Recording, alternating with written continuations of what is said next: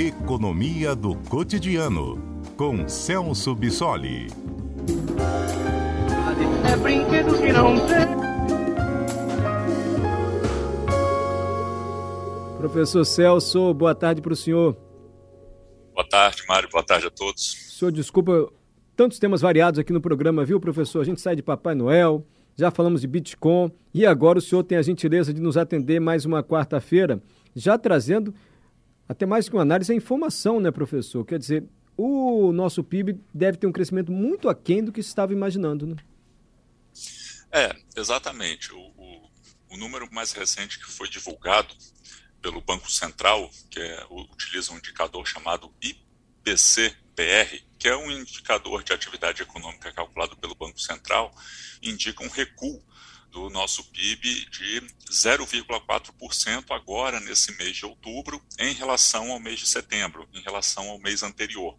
Uh, só destacar rapidamente que esse índice calculado pelo Banco Central é considerado uma prévia do PIB, porque na verdade o PIB é calculado pelo IBGE e essas informações são liberadas a cada três meses. Né? Então nós só temos números do PIB a cada três meses. Esse indicador do Banco Central, que também utiliza alguns dos mesmos componentes que são utilizados para calcular o PIB, é liberado mensalmente. Então, acaba sendo um indicador um pouco mais ágil e que serve para algumas decisões a curto prazo.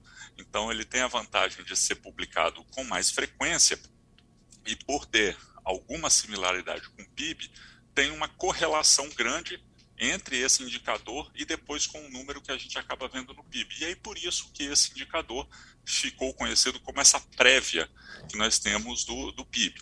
Esse número que foi divulgado agora, né, desse recuo do, do índice de atividade econômica, só tem reforçado as previsões de que realmente esse último trimestre do nosso ano vai ter um resultado um pouco pior daquele que nós já observamos no trimestre anterior. Né? A gente tem que lembrar que no trimestre anterior, o terceiro trimestre desse ano, a nossa economia recuou 0,1%. Então a expectativa é que nesse final de ano a, a nossa economia recue ainda mais do que nós observamos nesse terceiro trimestre. Mas, professor, eu que não sou economista, me surpreende, assim, me parece um pouco contraditório, porque a gente tem a vacinação, as atividades voltando, as atividades de serviço, principalmente voltando, que podem gerar mais riqueza para o PIB e a gente tem, segundo o trimestre de retração, qual seria a explicação para isso, mesmo com as atividades econômicas é, voltando agora com a vacinação? Exatamente. É, com um pouco desse controle da pandemia, nós realmente tivemos alguma retomada dessas atividades, só que nós temos que considerar algumas outras medidas que foram tomadas ao longo desse ano e que têm um impacto importante no desempenho da economia. Se a gente for olhar para fora Brasil, a gente tem que lembrar que ah, muitas das principais economias que o Brasil, inclusive, tem relações econômicas, estão também passando por um processo de desaceleração da sua economia. E isso se reflete diretamente no fluxo de comércio que essas economias mantêm aqui com o Brasil. Então, o nosso comércio exterior ah, não está tão facilitado né, não está tão positivo quanto antes, em função até dos preços das commodities. E se a gente olhar para dentro do Brasil, ah, mesmo com o avanço do controle da, da pandemia, nós temos que lembrar que a gente está passando por um período de forte inflação, né? Nossa inflação hum. medida pelo IPCA já está chegando a casa de 10% no acumulado dos últimos 12 meses, e isso significa corrosão do poder de compra das pessoas, então o consumo está sendo comprometido por conta da inflação.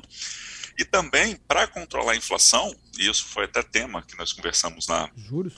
Já em outro programa, uh, a gente tem que lembrar que no início do ano a nossa taxa básica de juros, a famosa Selic, estava em 2% ao ano. E nós estamos fechando esse ano com uma taxa de 9,25%. Ou seja, ao longo desse ano, o governo lançou mão de uma política monetária bastante contracionista, ou seja, pisando no freio em termos de crescimento econômico, justamente para controlar a inflação. E esses números agora só estão refletindo todos esses movimentos que nós ah, vimos ao longo do ano, embora a pandemia esteja um pouco mais controlada, as pessoas estão retomando um pouco da sua vida normal, mas essas decisões econômicas têm um impacto bem mais significativo. Professor, muito agradecido pela explicação e pela notícia também. Até a próxima quarta, professor Celso. Eu que agradeço e até a próxima quarta. Um abraço. Um abraço.